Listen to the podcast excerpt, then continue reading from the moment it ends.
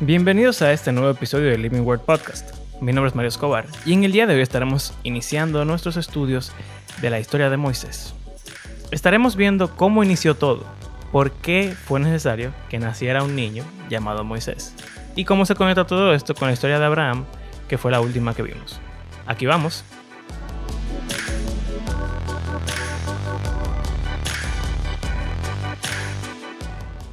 Si has leído la Biblia, hay tres personajes de los cuales se habla bastante.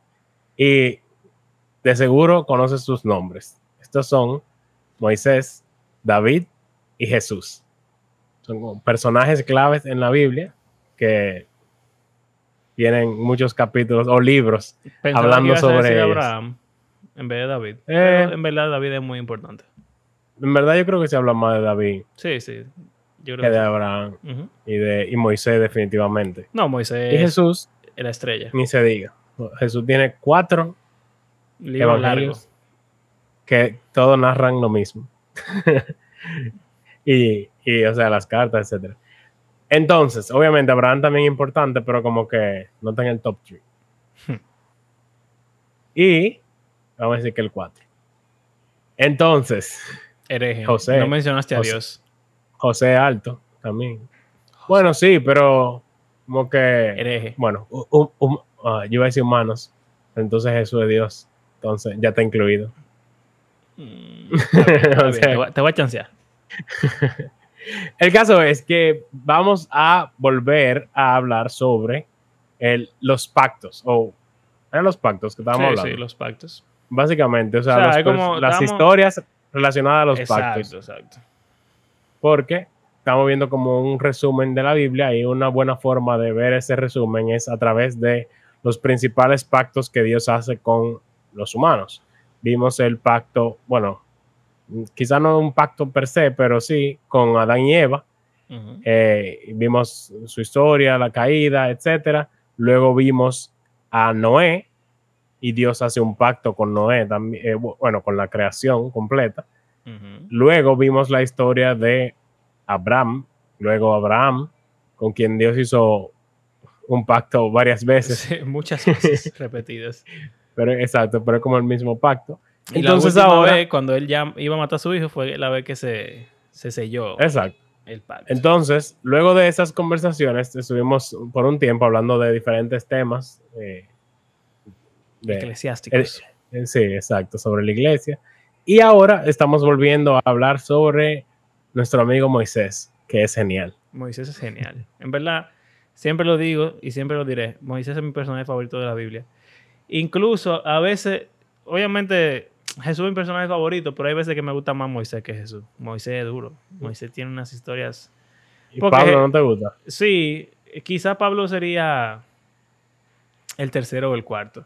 Elías que- y, el, y Eliseo son duros también. Sí. Ey, Eliseo tiene poderes Eh, violentos. sí. Pero no sé, que Moisés. O sea, el problema con Jesús es que es Dios. Entonces, hay cierto Es nivel trampa. de. Sí, hace trampa en, en el juego de la vida porque él es Dios. Aunque no debería ser así porque él sufrió todo igual que nosotros. Y eso es un problema que nosotros, como que no aprendemos cómo cuadrar la idea de que Jesús sí, era un humano perfectamente. Pero es parte de la disyuntiva de que él era Dios y hombre. Pero Moisés no tiene ese problema. Moisés era un agente simplemente.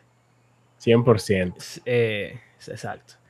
Y no sé, Moisés hace, hace cosas geniales. Él es genial. Genial. La, mete la pata genialmente también, pero... Bueno, pero casi, o sea, muy poco. Ah, sí, sí, vamos, sí. A, vamos a ser claros. El tipo comete muy pocos errores. Y el error grande que cometió, que le costó no entrar a la tierra prometida, en mi opinión, Dios Fue como que, estaba como que ni, ni tan culpa de él. Sí, Dios estaba como que quillado ese día, no estaba, ah, no, tú estás loco, eh, y como que le echó su boche, pero en verdad Abraham que hizo ver. cosas peores. Quizá no, no tan todos los detalles en la historia. Hereje, Pudiera ser. pudiera ser. Entonces, Moisés. Entonces, sí, Moisés. Pero, en verdad, hoy no vamos a hablar de Moisés. Vamos a ver la, la introducción de cómo llegamos a Moisés. Y en verdad es lamentable que solamente estemos cubriendo los pactos porque José, como yo decía ahorita, Mm. la historia de José Es es bacana. muy dura. Y José, así como Moisés, también es genial. En verdad, Moisés hombre- José es el primer Moisés, hombre, en José, cierto modo. casi más, o sea, José, hay menos errores, yo creo. No, José no comete ningún error Sí. en teoría. Hay uno Se que pudiese uno intuir. pudiera- exacto. Que, que él estaba, no tenía la actitud correcta con sus Sí, sueños. sí. Pero eso hubiera sido solamente en su juventud. Después, Ah, y a él también no le gustó que su papá invirtiera sus brazos. oh, sí, es verdad. Pero eso, eso no, es nada. José era perfecto. y Como Daniel. En verdad, José, es importante, realmente no, no lo mencionamos, pero obviamente, después de que Abraham tuvo a Isaac y lo sacrificó, pero no lo mató, Isaac tuvo a sus dos hijos eh, gemelos, mellizos, perdón, Esaú, el primogénito, y Jacob. Entonces, eh, Dios prometió desde antes de que nacieran que uno de los dos iba a ser quien seguiría la línea de la promesa que Dios le hizo a Abraham, porque obviamente solamente uno podía seguir con la, con la familia. Entonces, él eligió al segundo, a, Jacob. a Jacob, lo cual es un patrón en la Biblia, que Dios siempre suele elegir al hermano menor en vez del mayor, eh, invirtiendo lo que uno considera que debería ser, humillando nuestras expectativas. Eh, pero como sea, Jacob no confía lo suficiente en que Dios prometió eso ya. Y él lo que decide es buscar la bendición por su propia cuenta, haciendo unas eh, estratagemas y artimañas. Conspiraciones. Sí, entonces al final engaña a su hermano y... Dos se- veces. En verdad, esa güey era medio bruto. y se lleva la primogenitura, después se lleva la bendición de Ajá. la, Y la herencia, la básicamente. herencia, exacto. Y eh, entonces nada, esa, Jacob tiene 12 hijos. Eventualmente él se reconcilia con su hermano. luego Con cuatro tenido- mujeres. Sí, es verdad. dos esposas y dos concubinas. Sí. Eh, algo importante en realidad que la gente no piensa mucho de la historia es que Esaú tiene un carácter sumamente noble. Porque después de que él quiere matarlo por todo lo que le hizo Jacob, que se lo merecía, en verdad. Sí, justificable, en cierto modo. Jacob llega y le pide perdón y va, esti- estilo el hijo pródigo, va queriendo ofrecerle todo y por favor, qué sé yo cuánto. Y Esaú simplemente lo recibe con los brazos abiertos, lo perdona y siguen para adelante. Lo cual es algo admirable. Ujú. Quizás Esaú no era tan impío como dice por ahí. Sí.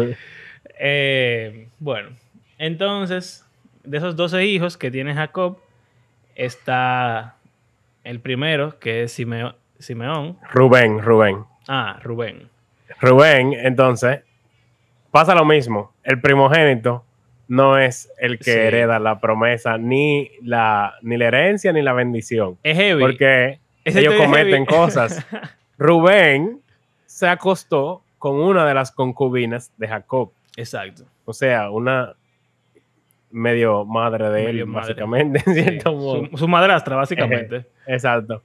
Entonces, después van Simeón Y le vi. y. Pero ellos tuvieron oh, un- ok, ¿Qué, qué hicieron ellos? Bueno, ellos circuncidaron a un pueblo entero y después lo- cuando estaban en, en el dolor máximo, fueron con sus espadas y los mataron a todos. Eh, y- abusadores, y, fue un tigueraje porque lo que, lo que ese pueblo quería era, Era hacerse aliado de ellos. casarse, sí, y por casarse con la con Dina, la hermana. Resulta que ellos, y aparentemente hay gente como que dice que él, el tipo violó a Dina, Sí, pero eso es lo que más o menos implica la Sí. historia, pero es raro. es, es muy raro porque en verdad el tipo va después como que, ah, perdónenme, me voy a casar con ella, lo cual pudiera significar o que la violó y siguió la ley que se acostumbraba de que si tú violas a una mujer, te casas con ella y ya, o que quizás. Dina estaba enamorada de su tipo y ellos tuvieron su situación y entonces ella lo quería realmente. Pero el punto es que eh, los tipos se quillaron, le dijeron, ah, está bien, Mm. vamos a hacer familia. Sí, eso fue ahora". lo peor. Ey, que ellos le dijeron, engaño. sí, vamos a aliarnos, pero nosotros nos circuncidamos, así que si quieren aliarse a nosotros, tienen que Ey. circuncidarse todo. Él Y usó esa el gen- pacto el hombre- de Dios. El hombre estaba tan enamorado y no solo eso, sino que como que vio el potencial de esa relación y le Sí. convenció a todos entero. los hombres de su pueblo de que se circuncidaran sin anestesia, con un cuchillo eh, eh, no esterilizado. Es un procedimiento ambulatorio, pero como sea. Y entonces todos se circuncidan, adultos. Si hay un adulto que lo han circuncidado, tiene que Sabe. saber lo, lo doloroso que es eso. Sí. Eh, y después, cuando el dolor era mayor, Swan Fueron y los mataron a todos, al pueblo completo. y Obviamente- tanto que Jacob le dijo que, o sea, Que eso estaba estuvo mal. malísimo Sí, y que ellos estaban causándole problemas, obviamente, con la gente claro. de alrededor. Entonces, por esa razón, ellos tampoco fueron Sí. a recibir la primogenitura. Pero entonces está el cuarto, que es Judá, que tú dirás, oh, obviamente es Judá. Sin embargo, eh, lo primero que se nos dice de Judá es que él también hizo su lío. Sí. Él tuvo, él tuvo tres hijos y se murieron dos, esposo de la misma mujer, y al tercero que le tocaba casarse con ella, él no se la quiso dar porque él habrá dicho, la "No, esta mujer superstición. me- sí, esta mujer me mata a los hijos, yo no se lo voy a dar. Y entonces ella se disfraza de prostituta Y se mete y con él. entonces se acuesta con él sin él saber que es ella. Ella inteligente le pide su báculo y su Bastón. o sea, como su bastón y su capa, algo así. Y el caso es que cuando, eh, para que cuando él vaya a pagarle, ella se lo devuelva, o sea, como una garantía. Ujú. El caso es que cuando él va a pagarle, la mujer no aparece. Entonces se entera que Tamar, su nuera, quien le tocaba casarse con su Quedó embarazada. está embarazada. ¡Wow! ¡Qué conveniente! ¡Mátenla! Que ella le tocaba casarse con mi hijo, hay que matarla. claro. Y dice, y ella dice, el dueño de esto es el que me embarazó. Y entonces, eh, Judá es tigre, un tigre, men, porque él dice de que, o sea, él, después de que armó su turba para matar a la tipa, él simplemente hace así, recoge la cuestión y dice, ay, no, ella es más justa que yo, que sé yo cuánto, Sí. uh, y se disipa todo y no hay problema. Pero Pero, él no entonces, dice ¿qué de hace que, Judá? que, ah, yo pequé, que sé yo cuánto, nada de eso. El tipo nada más hace No. su... Sin embargo, Judá tiene su momento de redención Sí. en la historia de José, ya que eh, a José lo iban a matar porque era el favorito de su padre, ya que él era el primogénito de su esposa favorita y era el favorito de su papá y ellos le tenían envidia y él también parece que era un poco difícil de amar eh, con sus sueños de que todos iban a ser sus siervos. Sus como que no, sí. Como que no muy, No muy agradable. no sé, sí, que, que, que te digan de que tú vas a servirme. Y mi papá y mi mamá también. Como raro. Pero ellos están cansados de él y dicen, vamos a matarlo. Y, eh, Rubén dice que no. Y después Judá dice, bueno, en vez de matarlo, vamos a venderlo, algo así. Y lo, lo venden Exacto. como un esclavo. Y dicen a su papá que se murió. Pero, am, 30 años después. Exacto, sabemos que José eh, pasa trabajo en Egipto, eh, lo acusan de algo que no hizo, lo meten preso, revela algunos sueños en Faraón y eventualmente se vuelve el segundo en el reino con un dramático giro de los acontecimientos. y entonces los israelitas, o sea, Jacob y sus hijos, tienen hambre, no hay comida, y van a Egipto. ¿Y con quién se encuentran? Uh, Con sorpresa, José, sorpresa, tu el hermano jefe. perdido. Pero ellos no saben qué es él. Entonces José los pone a prueba diciéndole que traigan a Benjamín, Que que era el hermano pequeño. su hermano, su hermano completo. Exacto, de sangre full. Y ellos dicen, no, porque mi papá, que el otro hijo que se murió, y tráiganme a Benjamín. O, le- o no le doy nada. Entonces dicen, bueno, ok. Entonces Rubén le pide a Jacob, déjanos llevar a Benjamín, que si no, no nos van a devolver a, a Simeón, era que tenía. José se quedó con Simeón. Y también para poder seguir comprando, porque se iban a morir de hambre. Sí. Y Jacob le dice, ah, ah. Eh, Benjamín no se va contigo, con ¿no? Ustedes, imposible. Entonces, Judá, después de que Rubén falla, Judá va y pide que le dejen dar a Benjamín. Y él dice que sea, como que él se pone de intercesor en lugar de Benjamín. Y Jacob accede y se van. Pero eso no es, la- eso no es lo, lo sorprendente que hace Judá todavía. Sino que cuando llegan allá, José como que sigue. Ey, José es un tigre. Sí. José, para mí es como que él quiere probar si ellos van a hacer lo mismo. O sea, si ellos han claro. cambiado. ¿Van a hacer lo mismo otra vez? ¿Qué harán con Benjamín? Ellos saben que es el favorito ahora que yo estoy muerto, supuestamente. Entonces, ¿qué él hace? Él los devuelve para su casa y dice que metan su copa de adivinación en el saco de Benjamín. Y entonces los egipcios, cuando ellos se van, van atrás de ellos y le dicen, se robaron la copa de mi amo. Y ellos dicen, no, imposible, nunca haríamos eso. Y ellos dicen, es más, en el saco que usted encuentre la copa, Mátenlo. que se muera ese. y claro. que estaba donde Benjamín. nada de Benjamín. Entonces, obviamente, ellos no van a dejar que Benjamín, o bueno, José pensaría que, ¿qué va a pasar? ¿Van a traicionar a Benjamín o qué harán? Han cambiado. Judá viene y ejerce este rol de intercesor que hemos estado viendo a lo largo de la historia de Noé, Abraham, y veremos cómo Moisés lo hace más adelante, etcétera, de que él tu- estuvo dispuesto a poner su vida en lugar de la vida de Benjamín. Y dijo, no, llévenme a mí, háganme esclavo a mí, mátenme si es necesario, pero no, a Benjamín nadie se lo lleva. Y entonces José vio que habían cambiado y entonces les reveló su identidad secreta. Hmm. Porque él le estaba hablando en otro idioma incluso, Sí. a través de mi intérprete. Y lloraron y Eh, se reconciliaron sí. y todos fueron felices y comieron perdices. Entonces, ok. Entonces, Judá, bueno, sabemos que de ahí Judá termina siendo el que recibe la... Aunque realmente el que recibió la bendición de primogenitura fue José. Se fue José, pero como que la bendición fue a Judá. Exacto, la, O sea, la bendición la- exacto. de la familia que Dios le hizo a Abraham se la dio a. Judá. Y sabemos que de, de Judá es que viene el Mesías, que es Jesús. Eh, pero obviamente eso está mucho más para adelante.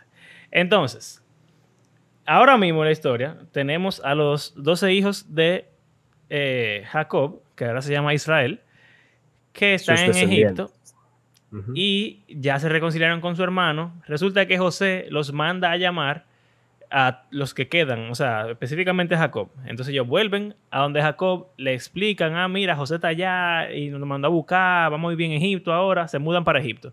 Es como cuando la gente se va para Estados Unidos, que un hijo lo, lo pide.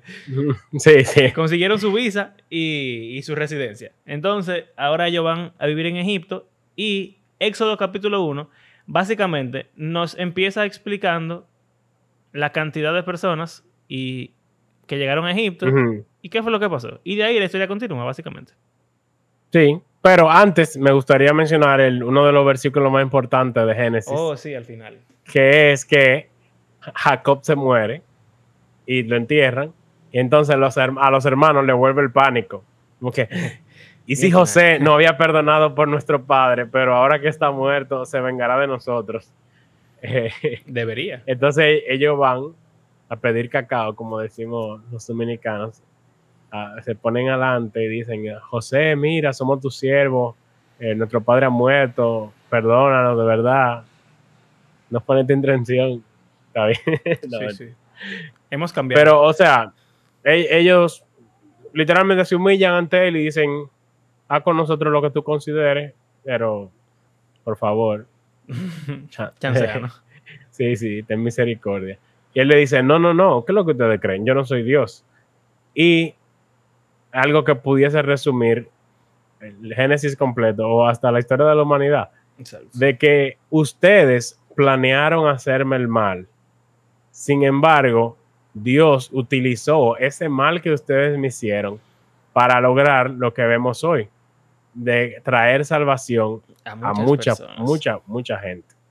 O sea que ellos lo vendieron, él fue esclavo, sin embargo, si ellos no hubiesen hecho eso, José no llega a Egipto, no revela el sueño de Faraón, no hacen el plan de sobrevivir esta sequía y salvar a Israel completo y Egipto y, y al mundo entero. Porque eso es otra cosa. Uno piensa como que, ah, se salvaron ellos. No, en verdad, las naciones de todo el mundo iban a Egipto a buscar comida. O sea que José fue todo el alrededor. el salvador del mundo, básicamente. Porque Dios tomó el mal que se ideó en, el corazón humano y lo convirtió en un bien para toda la humanidad. Mm, en ti serán benditas todas las naciones, le dijo Dios a Abraham. Qué coincidencia. Ok, vamos ya con. vamos con eso entonces. Entonces, voy a leer, como de costumbre, estamos en Éxodo 1.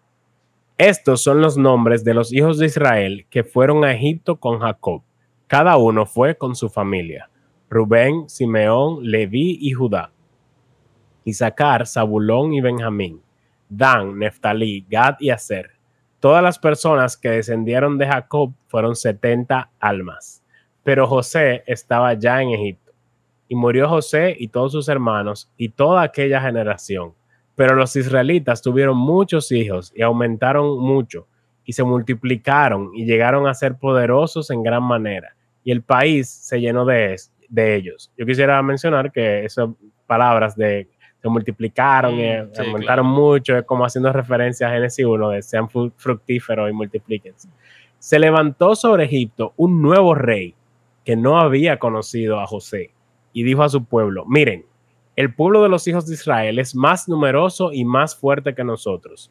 Procedamos pues astutamente con él, no sea que se multiplique y en caso de guerra se una también con los que nos odian y pelee contra nosotros y se vaya del país.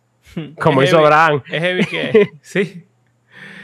Es heavy que, ahora que tú mencionas lo de Génesis, como la historia se repite otra vez están los humanos que llegan a una tierra prometida, en cierto modo, al, jardín, que sería Egipto aquí, y ellos se multiplican y tienen la bendición de Dios, pero llega un personaje especial que está en contra de esos humanos y planea y dice que tiene astucia como la serpiente que era astuta. Es verdad. Y su plan, astutamente. Y su plan es la muerte del pueblo de Dios. O sea que la historia se está repitiendo, como siempre se repite, y eh, nada, hay que ver qué pasa. Así que pusieron sobre ellos capataces para oprimirlos con duros trabajos y edificaron para Faraón las ciudades de almacenaje, Pitón y Ramsés. Pero cuanto más los oprimían, más se multiplicaban y más se extendían de manera que los egipcios llegaron a temer a los israelitas. Los egipcios, pues, obligaron a los israelitas a trabajar duramente y les amargaron la vida con dura servidumbre en hacer barro y ladrillos, en toda clase de trabajo del campo. Todos sus trabajos se los imponían con rigor. Me parece aquí lo de trabajo del campo y dura servidumbre como la consecuencia, consecuencia de la caída. consecuencia de la caída y también la mención de barro y ladrillo me recuerda a la Torre de Babel. Ellos estaban construyendo la Babel de Egipto. Exacto, ellos están construyendo para Egipto su, su propia ciudad que llegará al cielo. Sí, sí, exacto. Sí. Su cielo. Algo, un paréntesis que no tiene nada que ver con la narrativa, pero sí con la Biblia y lo que hacemos los cristianos, es que mucha gente intenta localizar el éxodo en un momento histórico, en qué año, eh, y aquí aparece, por ejemplo, la ciudad de Pitón y Ramsés. Y por eso se cree que quizá el éxodo pasó en cierto año antes de Cristo, eh, porque la ciudad de Ramsés estaba en ese momento. Y bueno, muchísimas cosas. Realmente el éxodo es, un, es uno de los eventos bíblicos de más relevancia y de menores evidencias históricas. Lo cual no significa, no creo que nosotros como cristianos deberíamos dejar de creer en él, como un evento que pasó realmente.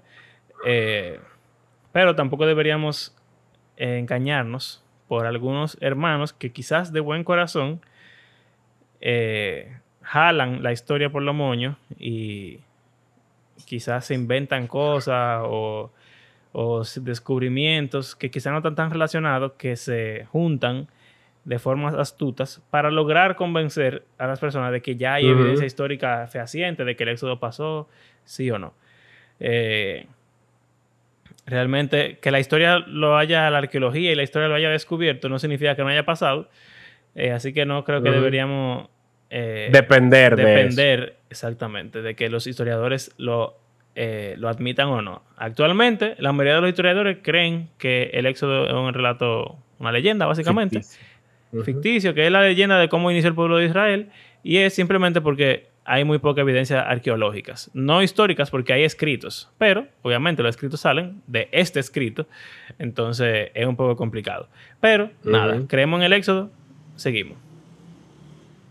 Entonces, el rey de Egipto habló a las parteras de las hebreas, una de las cuales se llamaba Cifra y la otra Puá, y les dijo, cuando estén asistiendo a las hebreas a dar a luz y las vean sobre el lecho del parto, si es un hijo, le darán muerte, pero si es una hija, entonces vivirá.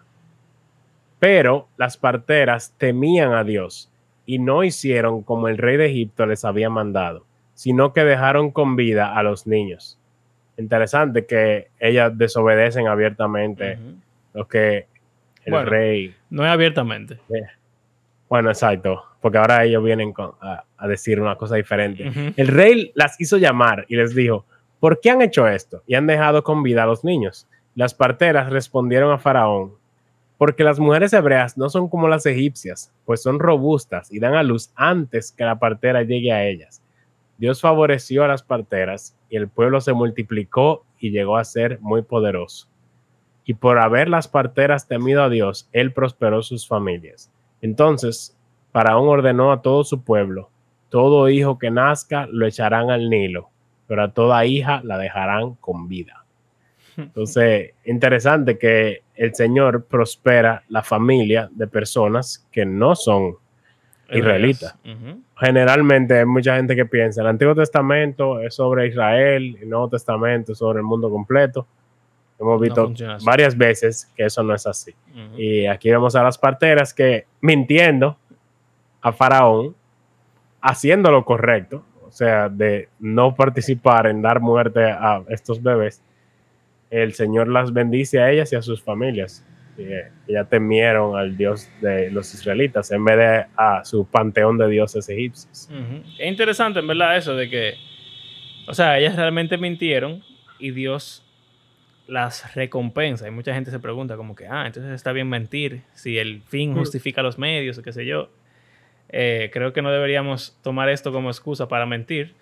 Exacto. Eh, pero es bueno saber que en caso de que uno se sienta en una encrucijada y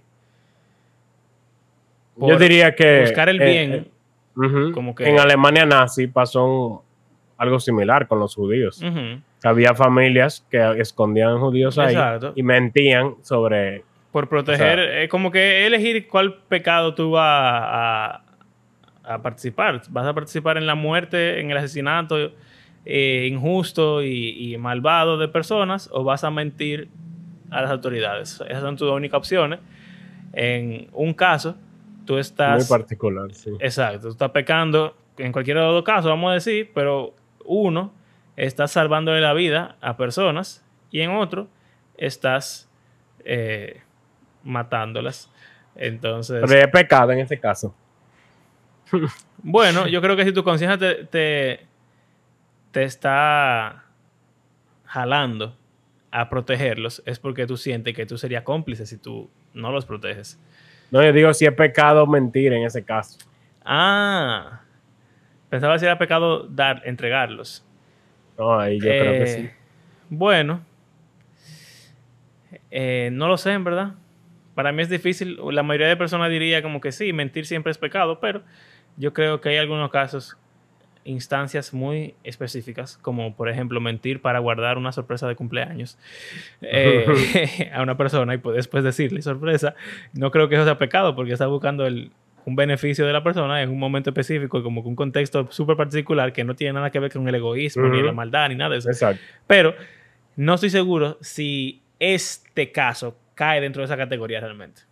Porque la razón para mentir, en, eh, en parte, es salvar a las personas, lo cual no es egoísta, pero también quizá en parte sea salvar tu propio pellejo de que te maten a ti por rescatar a los Sí. otros. Entonces, no estoy seguro. Es complicado. Entonces, ya eh, sacando eso de la mentira a un lado, eh, venimos a la parte donde se nos introduce el personaje de Moisés. Y vamos a parar aquí ya. Pero dos cosas importantes que hay que tomar en cuenta. Lo primero es lo que está pasando aquí. O sea, es importante recordar qué método de eh, eugénesis está empleando el faraón para evitar que se propague el pueblo de Israel. Él los está, a los niños, tirando en el río para que mueran ahogados. Eso es lo que ellos están haciendo. Parece como al diluvio. Eso es lo que voy a decir después. Pero lo primero que quiero decir es que en el futuro, después, va a pasar algo en el cual los egipcios van a morir ahogados. Y uno pudiera decir, conchale, Dios se pasa a veces y es como que demasiado fuerte con la gente y castiga matando muchísima gente de formas bla, bla, bla, bla, bla. Pero, en verdad, que justicia más divina y propicia que quien quiso, el único ser que quiso matar a muchos ahogados de forma injusta, le causa la muerte él solo a muchos de los suyos ahogados. Y realmente el pecado tiene consecuencias que afectan a todo nuestro alrededor. bueno, y también que, o sea, el pueblo hizo lo que él estaba pidiendo que hiciera. Claro, claro, Pero lo estoy tomando como, como, referencia de que él es el rey. Sí, no, sí, eso pasa.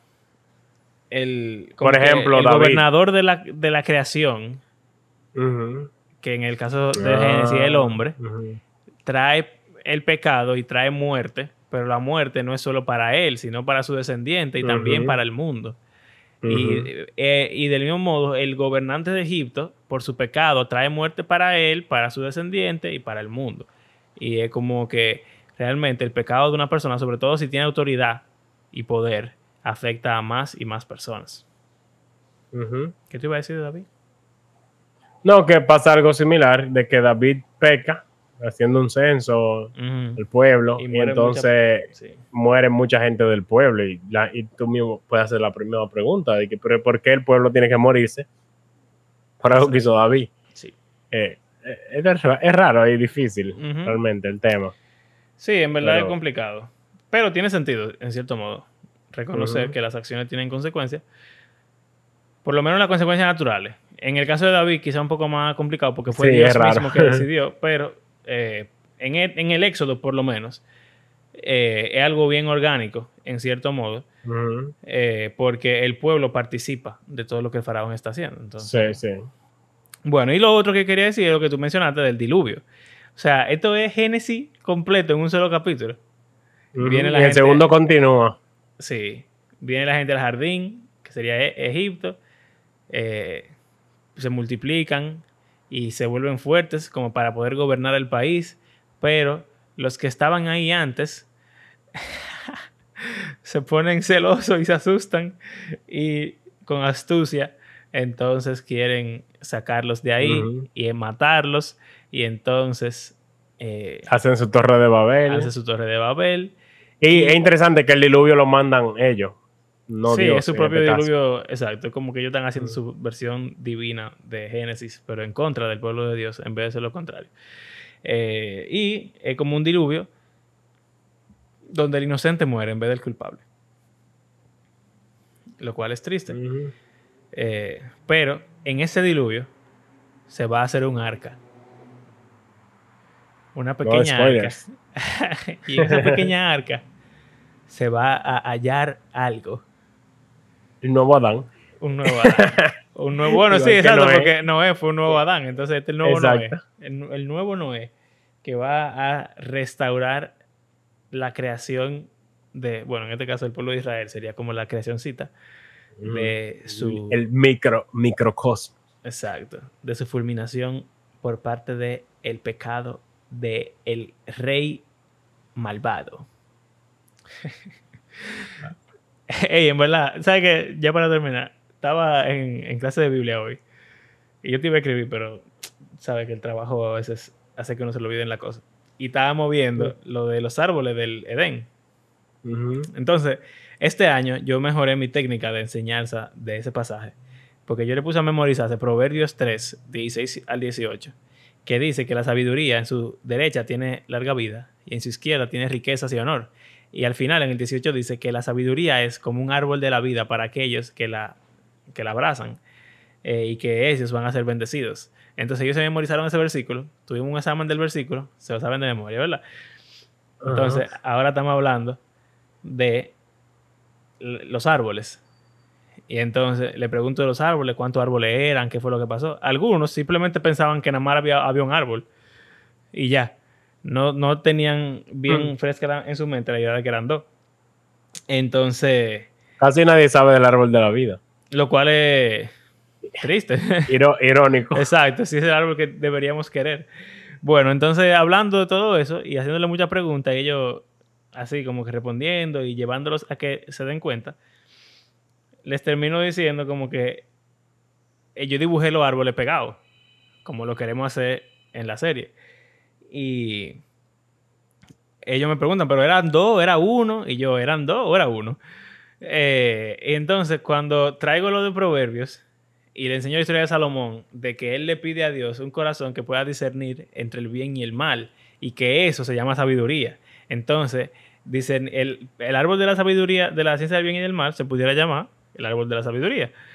y, y, entonces, por propiedad transitiva, la sabiduría es árbol de la vida y la sabiduría da vida. Entonces, el árbol de la sabiduría y el árbol de la vida pudieran ser uno solo, eh, en teoría.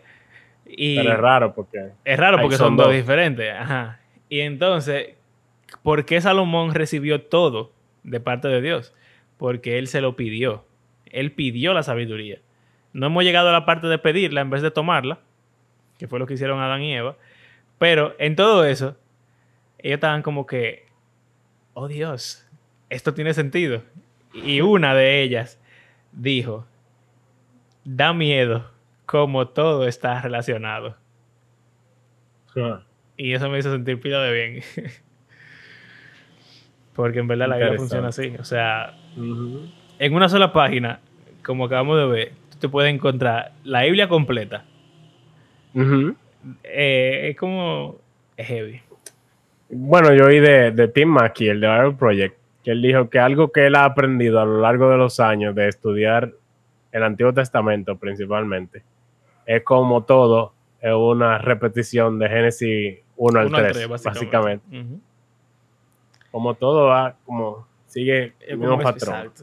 Que, es como el círculo de, de, jueces también. Sí, básicamente. Parecido. Todo es así. en verdad, la Biblia es un libro muy duro.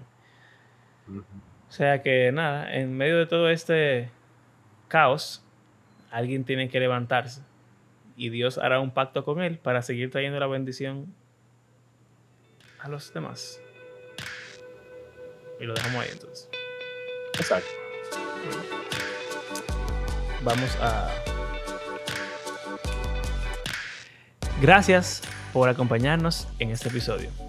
Les recordamos que hacemos este podcast porque creemos que la Biblia es un libro que está vivo y que tiene el poder de Dios para transformar a sus lectores y también el mundo completo. Eh, la próxima semana estaremos continuando la historia de Moisés. Vamos a introducir el, personaje, vamos a aprender cosas interesantes de cómo Moisés sigue repitiendo estos patrones y haciendo cosas nuevas eh, y todo lo que podemos encontrar en el libro de Éxodo acerca de él. Eh, si disfrutan de lo que hacemos, les invitamos a suscribirse a nuestro canal de YouTube, a seguirnos en las redes sociales, a compartir nuestro podcast con sus amigos o conocidos o cualquier persona que pueda considerarlo digno de escuchar. y si quieren apoyarnos económicamente, pueden hacerlo en nuestras plataformas de PayPal o Patreon. Como de costumbre, queremos agradecer a cada una de las personas que ha convertido nuestro podcast en parte de su rutina semanal y será hasta la próxima. Hasta luego.